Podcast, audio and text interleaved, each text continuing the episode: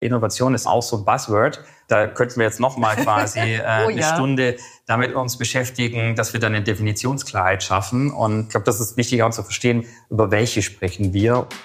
Echte Insights aus der Medienbranche. Hier sind deine Innovation Minutes.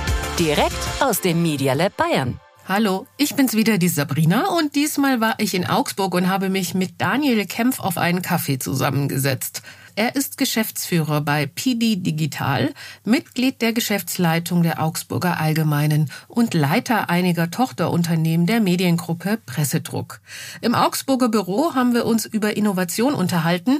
Liegt ziemlich nahe, ehrlich gesagt, wenn man sich anschaut, welche Preise Daniel und sein Team gewonnen haben. Zum Beispiel den Innovationspreis der International News Media Association, den Bayerischen Printpreis für die Veranstaltungsreihe Rocketeer und den Nova Innovation Award des BDZV, also des Bundesverbands Digital Publisher und Zeitungsverleger. Wer jetzt denkt, Innovation, dieses Buzzword, und was soll das eigentlich sein? Ich rate dir, bleib dran, denn der stärkste Kritiker hier ist wohl Daniel selbst. Er nimmt das nämlich alles ganz genau.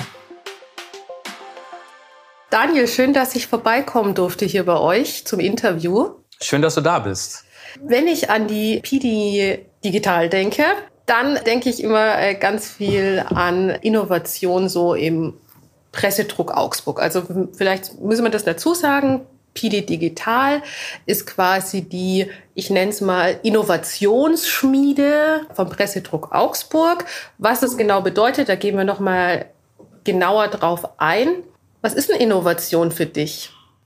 Also vorweg, PD Digital ist quasi die gruppenübergreifende Digitaleinheit. Da ist Innovation ein Thema von vielen. Also wir machen zum Beispiel auch in der, in der PD Digital haben äh, digitale Mehr- und Minderheitsbeteiligungen. Ähm, wir machen auch viel Transformationsarbeit in der Gruppe, haben aber auch mit dem PD Digital Hub, das ist so das jüngste Kind, ähm, also im Endeffekt so gibt es drei Säulen. Eine davon ist der PD Digital Hub, wo wir quasi Technologie- und Datenprojekte gruppenübergreifend ähm, managen und orchestrieren dann mit der PD Next eine Innovationseinheit, ein Team, das auch viel Transformationsmanagement macht und auch einfach diese äh, Transformationsreise ähm, aus den klassischen Medien in die digitalen unserer Medienmarken begleitet und äh, dann eben mehr- und Minderheitsbeteiligung, wo wir eben auch in Themen gehen und Themenfelder investieren, die jenseits unseres klassischen Kerngeschäfts sind. Ihr habt ja ziemlich viele Marken bei euch und diverse Standorte in ja. Bayern. Also ich stelle mir das super, super schwer vor, wenn du das sagst, die Transformation zu begleiten, die Medienmarken mitzunehmen. Kannst ja nicht alles über einen Kamm scheren, oder? Also wir haben im Kern ja vier Standorte. Das ist einmal in Augsburg die Augsburger Allgemeine, in Kempten die Allgäuer Zeitung, der Südkurier die Konstanz am Bodensee und die Mainpost in Würzburg. Da fokussieren wir uns vor allem aufs klassische Newsgeschäft, also das heißt Tageszeitungsmarken, wir haben aber auch mit der RT1 Media Group auch noch eine Radio- und TV-Sparte, ähm, wo wir Lokal-TV machen, Radiosender selbst betreiben, aber auch Beteiligungen halten ähm, und TV-Produktion machen. Und ähm, das ist quasi die Gruppe als solche. Dann gibt es noch kleinere Elemente mit Magazinverlagen. Haben zum Beispiel auch ein, ein Verlag, der Corporate Publishing macht, Wirtschaftsmedien. Aber im Kern geht es vor allem darum, wie transformieren wir dieses Newsgeschäft in den, in den Verlagen und eben diesen vier großen Medienmarken. Und wie macht ihr das? Also das ist ja der, so der zentrale Punkt. Also wie schaffen wir es quasi auf der einen Seite, diese starken Medienmarken in den Regionen zu erhalten und die noch besser zu machen und auf der anderen Seite aber quasi ähm, Skalierungseffekte zu erzielen. Und deswegen haben wir auch und sind dafür entschieden, schon vor einigen Jahren eben zentral über diese PD Digital auch dieses Geschäft gerade im Digitalen zusammenzuführen und ähm, äh, gemeinsam zu entwickeln. Wir versuchen da entsprechend auch zum Beispiel Technologieentscheidungen nur gemeinsam zu treffen und zum Beispiel äh, Plattformen aus dem Plattformansatz zu kommen. Also zu sagen, wir haben zum Beispiel eine Technologie, auf denen die Medienmarken dann ihre Produkte entwickeln können äh, und betreiben können. Und so schaffen wir einfach Synergieeffekte, Skalierungseffekte, die äh, jede einzelne Medienmarke für sich nicht hätte. Du hattest ja initial nach dem ganzen Thema Innovation gefragt. Also Innovation ist ja auch ein weites Feld und wir sprechen immer von der Innovation, von dem großen Sprung. Also es gibt ja dieses berühmte S-Kurvenbild, wo es darum geht, eben aus einem einen Produkt- oder Technologiephase in die nächste zu springen und durch diesen Sprung eben was ganz Neues zu schaffen. An unseren Produkten oder bei den Themen in den Redaktionen und Verlagen sprechen wir viel auch von inkrementeller Innovation. Also es geht vor allem darum, auch zum Beispiel auch neue Formate zu entwickeln, neue Produkte äh, an den Markt zu bringen. Und von da aus geht es für uns primär darum zu sagen, wie können wir das Geschäft einerseits entwickeln. Äh, da schauen wir sehr oft nach innen, aber wir gucken auch nach außen, welche neuen Felder entstehen vielleicht, die wir ähm, jetzt durch neue digitale Kanäle zum Beispiel adressieren können, die wir im klassischen Printgeschäft nicht haben können. Innovation kommt für uns auch sehr oft vom Außen. Also das ist so ein bisschen eine Philosophie von mir. Du musst dich auch öffnen, um quasi innovativ sein zu können und dann entsprechend auch, wenn wir über, äh, über Innovationsprojekte sprechen, nehmen wir sehr, sehr gerne auch externe Kolleginnen und Kollegen mit an Bord. Das können Freelancer sein, das können Agenturen sein, das können externe Technologiepartner sein um mit denen dann einfach auch neuen Input reinzukriegen und neue Impulse in unser Geschäft zu bekommen. Okay, jetzt habe ich irgendwie 12 Rückfragen, die ja. machen wir gleich. Äh, noch kurz für alle, die so in diesem Innovationsspeech nicht drin sind, inkrementelle Innovation, mhm. also aufbauend. Aufbauend, Dass genau. ihr quasi ein Produkt habt oder, oder irgendetwas und darauf baut ihr auf und entwickelt das weiter. Genau. Vertestet das, entwickelt das weiter. Ja, ja. Also wer sich dafür interessiert, es gibt, glaube ich, ein ganz gutes äh, YouTube-Video, über diesen S-Kurvensprung, das man sich mal anschauen sollte, um einfach zu verstehen, wie denn Innovation funktioniert. Weil Innovation ist eben auch so ein Buzzword. Und da äh, könnten wir jetzt noch mal quasi äh, oh, eine ja. Stunde damit äh, uns beschäftigen, dass wir dann eine Definitionsklarheit schaffen. Und ich glaube, das ist wichtig auch nochmal zu verstehen, wenn man über Innovation spricht, über welche sprechen wir. Und auch nochmal spannend, sich selber zu reflektieren, ähm, auch in Innovation, wenn man in Innovationsbereichen arbeitet, mit was beschäftige ich mich einfach. Und ich glaube, es gibt so verschiedene Innovationsfelder, die ja alle ihre Berechtigung haben. Und im Idealfall ist es quasi so eine Art Portfolioansatz, wo ich quasi auf der einen Seite vielleicht auch nach den neuen großen Dingen Ausschau halte, also wo wir gerade zum Beispiel in diesem KI-Umfeld was sehen, wo wir sagen, das ist was, wo uns sehr stark umtreibt, wo wir vielleicht auch so einen Sprung haben, wie es damals vielleicht mit dem iPhone war, wo wir einfach ein, ein Innovationsprodukt sehen. Natürlich gibt es KI und, und Machine Learning schon seit einigen Jahren, aber jetzt gerade mit diesem Hype und auch um ChatGPT sehen wir, dass da einfach viel Dynamik auch im Markt ist und wo wir sehen, dass äh, die Geschwindigkeit halt extrem zulegt. Ich finde es super spannend, dass du erwähnt hast, ihr holt auch externe Blicke rein, externe Partner, Partnerinnen. Da musste ich gleich an Startups denken. Ich hatte nämlich in einer vorherigen Folge Lukas da vom Startup Articly, die machen vertonte Zeitungsartikel. Er hat gesagt, es ist super schwer, Investments in der Medienbranche zu bekommen. Zum einen, die waren dann bei Höhle der Löwen und haben da jetzt einen Zuschlag bekommen. Und zum anderen hat er gesagt, es ist auch oft schwierig, Kooperationspartner zu finden im Zuge dessen, dass sie es einfach mal austesten, also etablierte Medien. Bei euch ist es irgendwie ein bisschen anders. Ja, also vielleicht zum Start. Innovation passiert, hatte ich vorhin schon gesagt, sehr oft außen. Deswegen ist dieser Blick nach außen und auch ein Blick auf quasi Startups sind ja, ähm, das ist Innovation in Reinform. Also da kommt die Innovation her. Deswegen ist es wichtig für uns quasi auch mit Gründerinnen und Gründern in Kontakt zu sein, äh, zu sehen, was entsteht Neues. Wir schauen uns viele Themen an auch aus einer Kooperationsperspektive, also dass wir frühzeitig in Kontakt gehen, Dinge auch bei uns versuchen mit zu integrieren in unsere Produkte und in einer frühen Phase auch zu gucken, okay, könnte dieses Produkt zum Beispiel unsere Newsportale weiterbringen oder gibt es einen neuen Ansatz, wie wir quasi im App-Umfeld neue Produkte schaffen. Zum Thema Finanzierung glaube ich, ähm, wir haben äh, da auch ein breites Feld. Es gibt Themenfelder, wo es einen sehr starken Aspekt für Finanzierung gibt, wo es auch viel Geld dafür gibt. Wenn man sich nur mal den ganzen, in der Vergangenheit den ganzen Classified-Markt anschaut, also den Kleinanzeigenmarkt, ist ja auch ein Thema, was wir sehr stark in unseren Produkten äh, im Tageszeitungsbereich zum Beispiel hatten. Also früher waren es ja im Endeffekt äh, war die Tageszeitung eine Plattform mit ganz, ganz vielen Elementen. Dazu gehörten auch die Kleinanzeigen. Und wir sehen eine starke Fragmentierung über die, über die äh, letzten Jahre äh, oder die letzten Jahrzehnte äh, durch die Digitalisierung. Und das ist ein Aspekt, der, glaube ich, auch für das Finanzierungsthema relevant ist. Wenn ich dann ein anderes Thema habe, was vielleicht eben vom Produkt oder auch von der Skalierungsfähigkeit nicht so stark ist, da tue ich mir dann schwerer. Und von da aus ist es eigentlich ein ganz klassisches Venture Capital Business, wo auch für die Medienbranche gilt. Und Medien ist, glaube ich, auch breiter zu fassen. Also so, wie ich es gerade beschrieben habe, gibt es viele Themenfelder, wo man vielleicht aus dem ersten Blick gar nicht so drauf gucken würde, dass das ein reines Medienthema ist. Aber wenn man mal die Historie bemüht, äh, das sind wir da im Medienumfeld. Also von da aus, glaube ich, ist es immer so eine Fallbetrachtung. Man muss sich jeden einzelnen Case anschauen. Der Basis entscheiden wir dann, Gibt es Kooperationsansätze? Gibt es Möglichkeiten, dass wir auch äh, quasi Dienstleistungen einkaufen von Startups oder eben am Schluss auch äh, Investitionen tätigen, die ähm, in innovative Felder oder in vielversprechende Produktangebote, die uns dann weiterbringen. Die Branche tut sich ja sehr schwer. Jetzt haben wir die Hiobs-Botschaft bekommen aus dem Katapult Verlag. Da hieß es finanzielle Schwierigkeiten, weil die Rahmenbedingungen schlechter geworden sind, also sprich teurere Papierpreise, höhere Druckkosten. Und dann wurde dann im offenen Brief noch von internen Fehlentscheidungen gesprochen, wie auch immer. Auf jeden Fall sieht es schlecht aus. Katapult Verlag ist aber nicht das einzige äh, Medium, das damit zu kämpfen hat oder hatte. Wie geht's dir, wenn du sowas hörst? Ihr habt ja viel Print bei euch im Angebot. Was macht ihr da? Kopf in Sand ist ja wohl keine Option.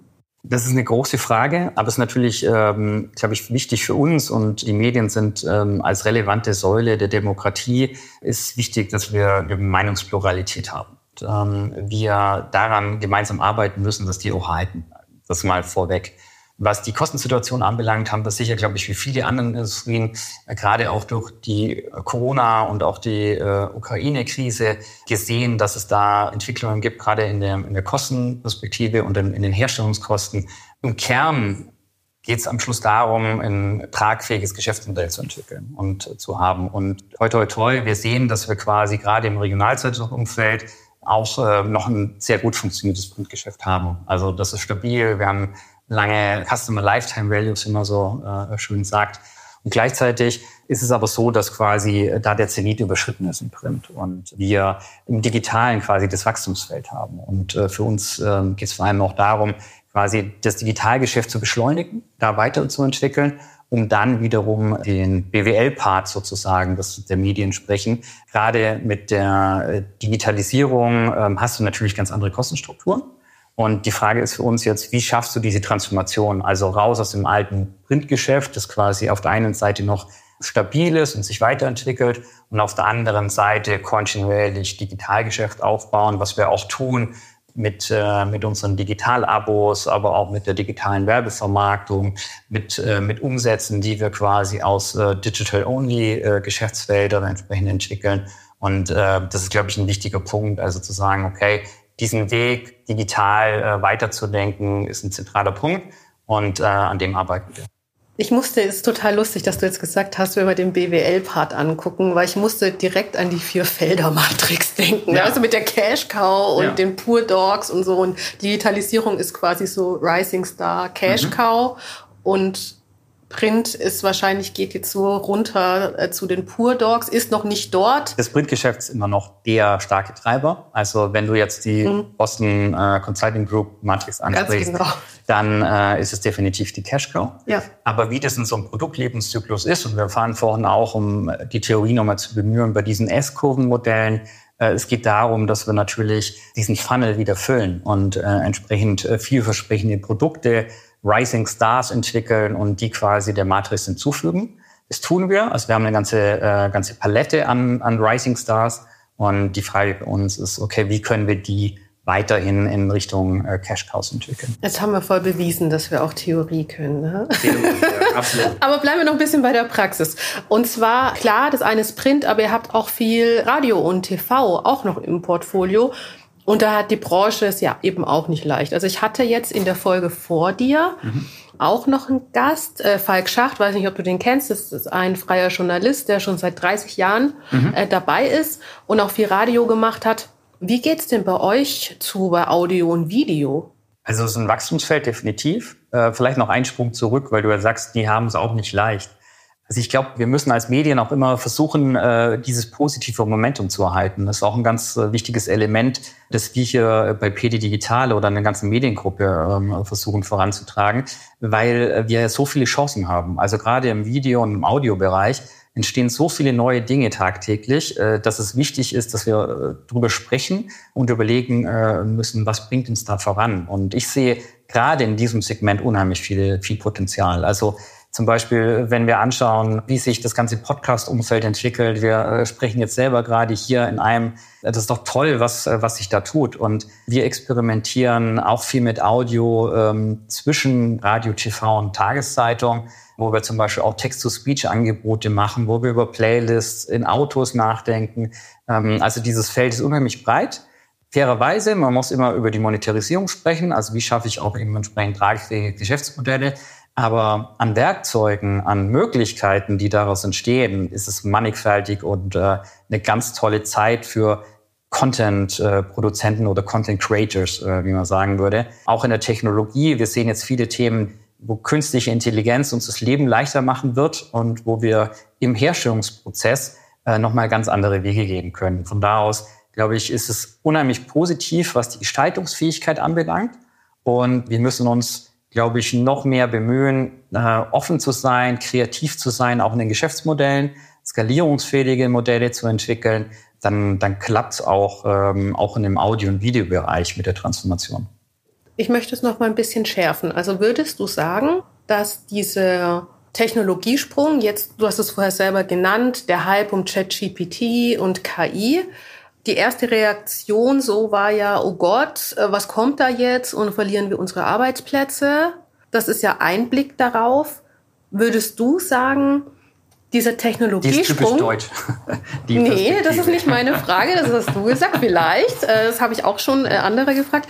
Nein, ich würde gern von dir wissen, ob du das so unterschreiben würdest, dass dieser Zeitpunkt nicht schlecht für uns ist, sondern die Karten neu legt und du jetzt eigentlich die Möglichkeit auch nutzen kannst, quasi nach vorn zu springen mit deinem Produkt, mit deinem Medienhaus, mit dem, was du tust? Absolut, das sehe ich so und man muss jetzt die Chance nutzen. Es schafft die Möglichkeit, auch sehr stark prozessual noch, neue Dinge zu denken und äh, daraus dann neue Produkte entwickeln zu lassen, die wir vielleicht in der Vergangenheit zum Beispiel mit Prozessen, die einfach zu aufwendig gewesen wären, nicht äh, schaffen können. Und äh, die Möglichkeit, äh, da jetzt zum Beispiel auch in neue Geschäftsfelder reinzudenken, weil die dann durch KI-Anwendungen erst möglich werden, ist sehr spannend. Ich glaube, man muss sich jetzt genau jetzt damit beschäftigen ähm, und die entsprechend auch entwickeln. Eigentlich wollte ich dich am Ende jetzt fragen, ob Innovation quasi der Schlüssel für die Zukunftsfähigkeit der Medien ist. Ich möchte meine Frage jetzt revidieren. Meine Frage lautet jetzt, ist das Mindset der Schlüssel für die Tragfähigkeit von Medien in der Zukunft? Also ich glaube, das Mindset ist die Basis. Und mit dem Mindset hat man eine ideale Grundvoraussetzung, genau auf solche Ziele zu kommen. Also ich glaube, die Offenheit, nach außen zu gucken, zu gucken, wo kann man Dinge bewegen, wo kann man diese Chancen auch sehen, die, die muss man entwickeln und muss dann quasi ähm, das Glas, und da bin ich vielleicht auch mit dem Blick über den Teich, bei äh, den amerikanischen Kollegen, ähm, äh, man muss das Glas halb voll sehen und nicht halb leer. Dann hat man die Möglichkeit, auch äh, vielleicht Chancen zu sehen, die man sonst nicht sieht. Dieses Thema Kooperation und Offenheit, auch als Unternehmen zu sagen, wir gehen bewusst einen Weg und arbeiten mit anderen zusammen, halte ich für einen, für einen, für einen ganz, ganz wichtigen Schlüssel, kann entsprechend sich weiterzuentwickeln und weiterzubringen zu sagen, okay, äh, wir gucken nur auf die Dinge, die schlecht laufen oder auf die Kostenentwicklungen, die du auch angesprochen hast, oder die Problematiken, die wir, die wir sehen, dass das Geschäftsmodell vielleicht so enger wird, ähm, kompetitiver wird, das, äh, das hilft einem nicht, weil es kommt sowieso und wir müssen chancenorientiert denken, wir müssen nach vorne denken und müssen sehen, wie wir das Produkt entsprechend dann auch äh, weiterbringen können oder vielleicht komplett neue Produkte zu erfinden, die daraus dann möglich werden. Vielen Dank, Daniel. Sehr gerne. Schön, dass du da warst. Wer jetzt Bock auf mehr hat, die erwähnten Folgen habe ich euch in den Show Notes verlinkt und natürlich auch das Profil von Daniel Kempf sowie die S-Kurve. Schauen wir noch schnell auf die nächste Folge. Da ist Miriam Trunk von RTL Deutschland zu Gast. Dort leitet sie die Bereiche Nachhaltigkeit, Diversität und Crossmedia. Folge diesem Podcast und hör dir in der nächsten Folge an, wie das alles zusammenpasst und sich gegenseitig unterstützt. Mein Name ist Sabrina Harper und wir hören uns dann ganz bald wieder. Das waren deine Innovation Minutes. Direkt aus dem Media Lab Bayern. Du willst mehr? Dann besuche uns auf media-lab.de und starte dein eigenes Projekt. Last but not least. Dieser Podcast ist möglich, weil wir tolle Unterstützer und Unterstützerinnen haben. Besonderer Dank geht an die Staatskanzlei Bayern, die Bayerische Landeszentrale für neue Medien BLM und natürlich an meine Kollegen und Kolleginnen in der Medien Bayern.